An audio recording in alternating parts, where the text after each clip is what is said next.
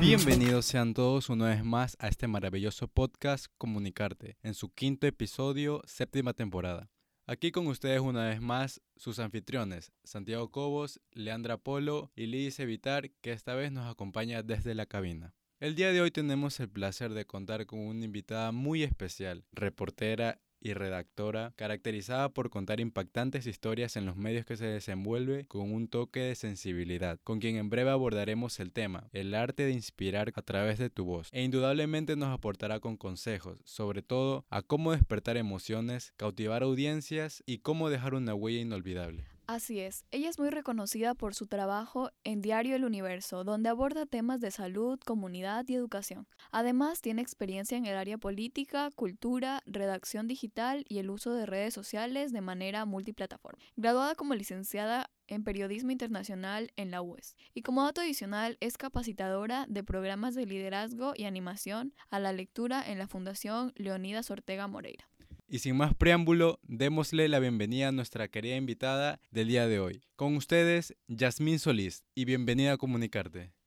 Muchísimas gracias chicos, es un honor estar aquí otra vez en la Facultad de Comunicación, eh, un sitio muy querido en donde aprendí muchísimo, tengo los mejores recuerdos y bueno, estoy atenta a todas sus inquietudes para poder así llegar a los demás estudiantes y a quienes escuchan este podcast.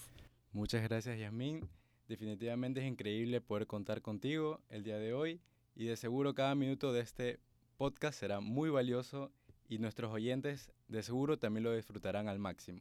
Bien, queremos comenzar esta entrevista hablando sobre tu trabajo como reportera y redactadora.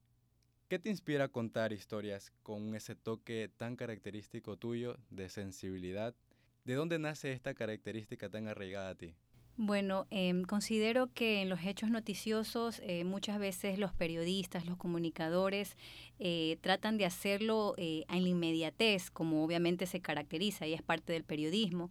Sin embargo, trato yo, en la medida de lo posible, poder eh, destacar ciertos personajes, poder destacar ciertos, ciertas características de quienes son protagonistas de la noticia. Siempre trato de hacer perfiles, de contar un poco más la historia a más de lo que son los hechos del momento. Entonces, es por eso que me he caracterizado en el el tema de lo que son eh, con un toque de sensibilidad, me dicen mis lectores, cuando leen mis notas, me dice, yo sé que estudia porque tiene estos detalles, y es porque me gusta contar un poco más de las personas, eh, saber qué más hay detrás de la enfermedad que ellos tienen, sobre su familia, sobre qué pasa con ellos. Qué interesante conocer cómo te inspiras y cómo se formó este gusto de usar la sensibilidad en tus relatos. Jazmín, además de tu enfoque en temas de salud, comunidad y educación, también has incursionado en áreas como política, cultura y redacción digital. ¿Cómo logras mantener una versatilidad en tu trabajo y adaptarte a diferentes temas y audiencias? ¿Qué haces para manejar diversos temas en distintos entornos? Bueno,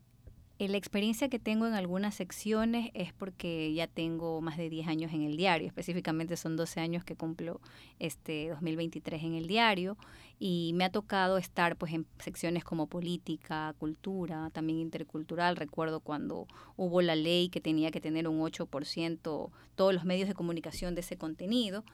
Ha sido un proceso, eh, es, todo este tiempo ha sido un proceso para aprender sobre distintas áreas en mi última sección, la que estoy es en comunidad, donde justamente abordo diversos temas como educación, eh, lo que es salud, que fue justamente en la pandemia que me tocó tratar todo lo del COVID-19. Entonces, todos estos eh, temas te dan diversos conocimientos y eso es lo que enriquece justamente al periodista, que pueda abarcar temas con la versatilidad que ustedes mencionan. Muy admirable cómo logras mantener esta versatilidad e implementarla en tu trabajo.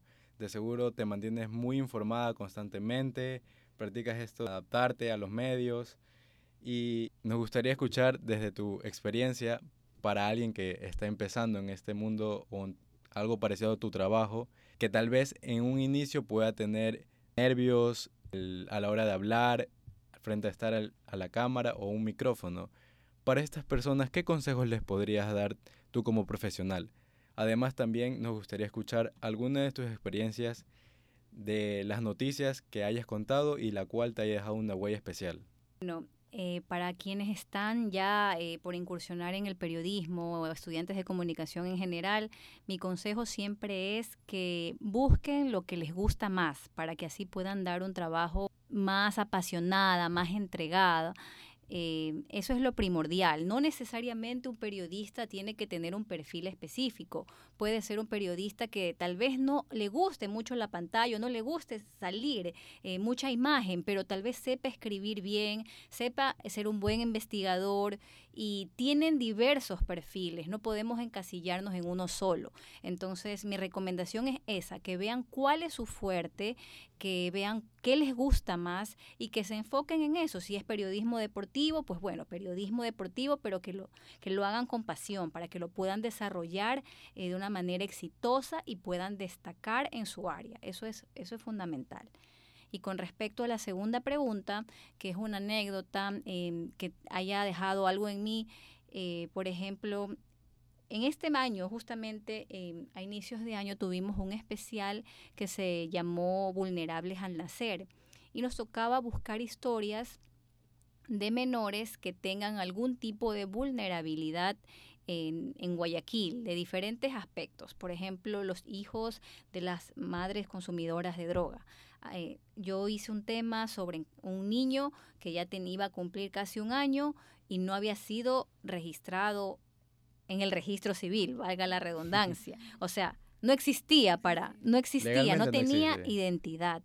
Entonces me encontré con este caso, hice la nota y cuando salió publicado en el diario, llamaron de todas las instituciones, del MIES, de presidencia, de organismos internacionales, o sea, todo el mundo se volcaba a querer saber por qué ese niño todavía estaba ya más de ocho meses y no tenía identidad, no había sido registrado, y era porque los padres de él habían sido asesinados y había estado a cargo de su abuelita y su abuelita por temor no lo sacaba de lo, no, no fue a averiguar, tenía miedo de que se lo quiten. Entonces son historias que no son noticia como tal, no se abordan como noticia porque no es que es algo que pasó en ese momento, sino que son historias que están detrás y que las encuentras cuando tú empiezas a investigar, a conocer, a buscar.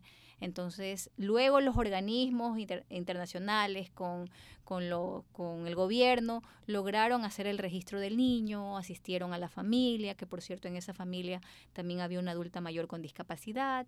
Y bueno, la, el rumbo de la familia cambió y creo que eso como periodista eh, es nuestro granito de arena a la sociedad, a que vean que hay todavía mucho trabajo por hacer y que no, no lo están haciendo.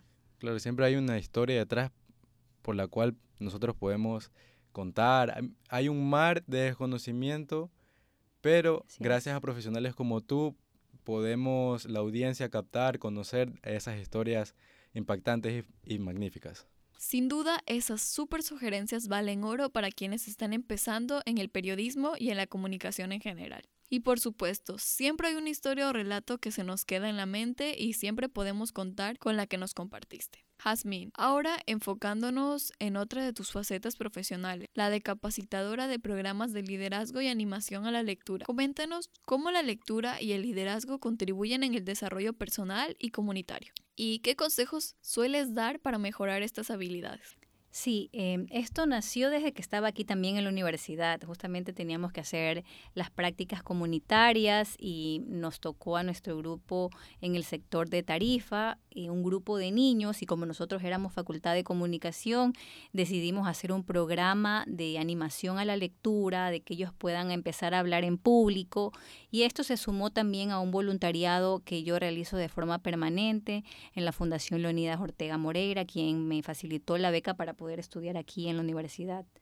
Entonces, eh, todos estos años me he mantenido realizando este tipo de talleres y los hago eh, para que así las personas puedan fortalecer los aspectos de comunicación que considero que es importante, no solo para adultos, sino también para niños, porque desde niños con una comunicación más fluida puedes alcanzar no solo las metas, digamos, escolares, tal vez las notas, sino que también un cambio en tu vida y puede ser desde temprana edad que los niños puedan aprovechar las, sus facilidades de comunicación y puedan ir escalando experiencias, anécdotas y que las puedan compartir de mejor manera.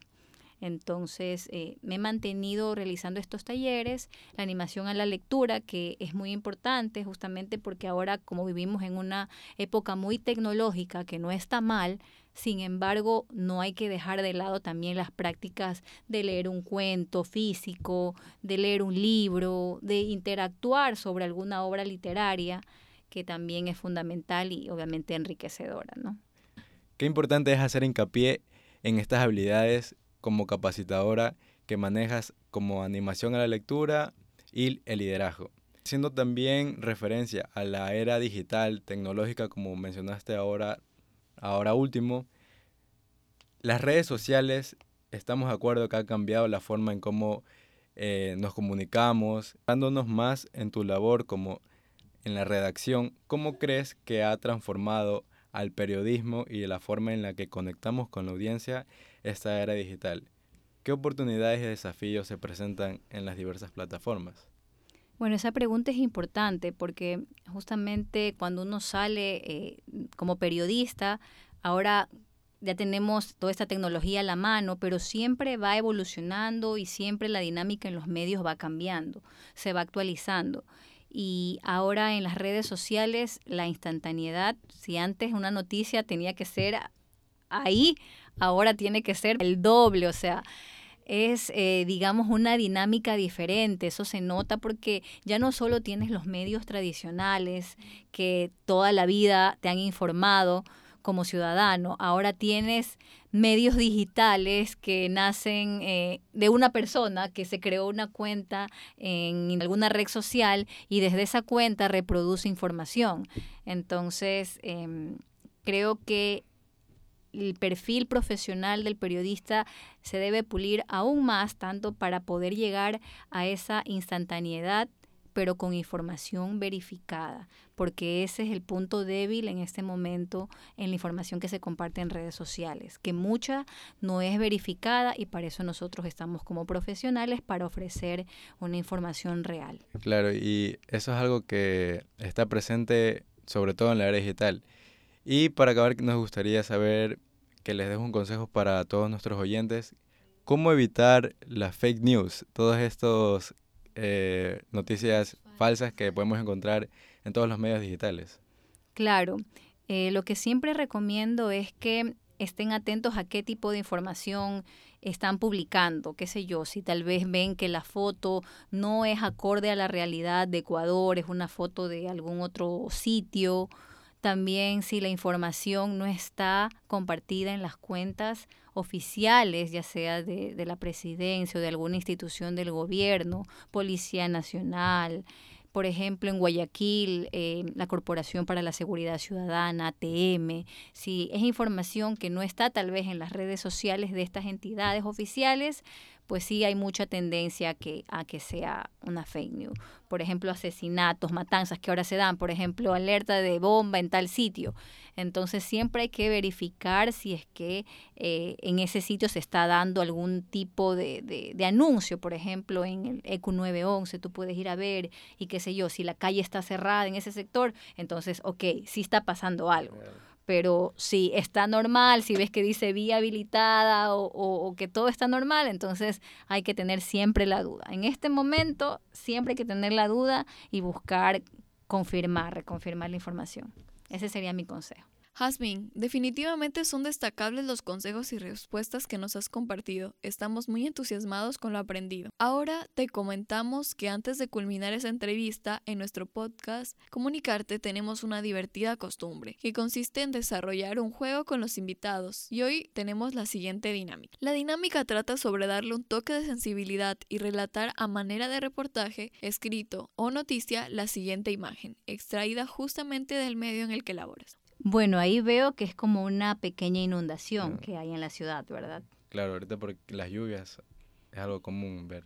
Claro, de bueno, de la noticia que podemos destacar ahí que se ve un tráfico pesado, se ve una inundación, la historia que podríamos sacar de ese sitio tal vez sería consultar a los conductores eh, cuánto tiempo se han demorado, qué eh, situaciones se le han presentado durante la jornada debido a, a, la lluvia. tal vez si alguno de ellos ha tenido algún problema con su automotor, qué tipo de complicaciones tienen. Entonces, de esa forma podemos un poquito destacar el lado humano, empatizar con ellos y obviamente son situaciones que no la vive solo los que vemos ahí en la foto, que son los conductores. Hay, muchísimos. Puede también haber personas que vayan a una emergencia. A pie incluso. Pueden personas que, que estén a pie, que les cogió la lluvia en el momento. Entonces, esas son, digamos, maneras de abordar la información ya de un toque humano, ya más de la noticia, más del congestionamiento vehicular, más de la inundación, saber qué le pasa a, a la persona, a la comunidad. Muy conmovedora tu historia, Jazmín. Realmente estamos frente a una joven profesional con un gran ingenio para relatar y transmitir historias impactantes. Seguro que desde ahora y con más énfasis nuestros oyentes y nosotros estaremos pendientes de tus trabajos y reportes para poder disfrutar de ellos en los diferentes medios en los que te desenvuelves. Jazmín, Gracias por tus valiosas aportaciones, han sido fascinantes al igual que tu presencia y visita en el programa. Yasmin, te agradecemos por tu valiosa y fascinante participación. Ha sido un verdadero honor contar con una profesional como tú aquí en el programa. Muchas gracias por compartir tus experiencias y conocimientos con nosotros y nuestros oyentes. Desde aquí te deseamos todo lo mejor y sigas creciendo en tu trabajo. Con esto hemos llegado al culmen del episodio. Yasmín, puedes despedirte y darle un mensaje a todos quienes nos escuchan. Bueno, gracias por la oportunidad nuevamente, gracias a la universidad, a la Facultad de Comunicación que siempre me tiene en cuenta en las diversas actividades y bueno, el consejo que le digo siempre a los jóvenes, tanto a mis alumnos también que tengo en la fundación de manera particular, es que no se cansen de tocar puertas. Si ustedes tienen un sueño, si ustedes quieren ser un profesional en la comunicación de cualquier forma, ya sea de nivel periodístico, marketing, relaciones públicas, siempre eh, sigan su sueño, busquen lo que les gusta y toquen muchas puertas, porque es fascinante vivir lo que uno estudia aplicarlo ya en la vida real y seguir aprendiendo, seguir compartiendo esto, estas enseñanzas, es muy lindo. Así que no se rindan y adelante. Muchas gracias, Yemin. Estamos inmensamente agradecidos contigo y todos nuestros oyentes por habernos acompañado una vez más en este magnífico podcast Comunicarte. No sin antes decirles que nos sigan en nuestras redes sociales, en Instagram como arroba comunicarte-podcast para estar pendientes de más contenido como este y no perderse de los próximos episodios. Así es, esperamos que haya sido de su agrado y eso fue todo por hoy. Encuéntranos la próxima semana en un nuevo episodio. Un abrazo fuerte y gracias por escucharnos. No te olvides que esto fue Comunicarte.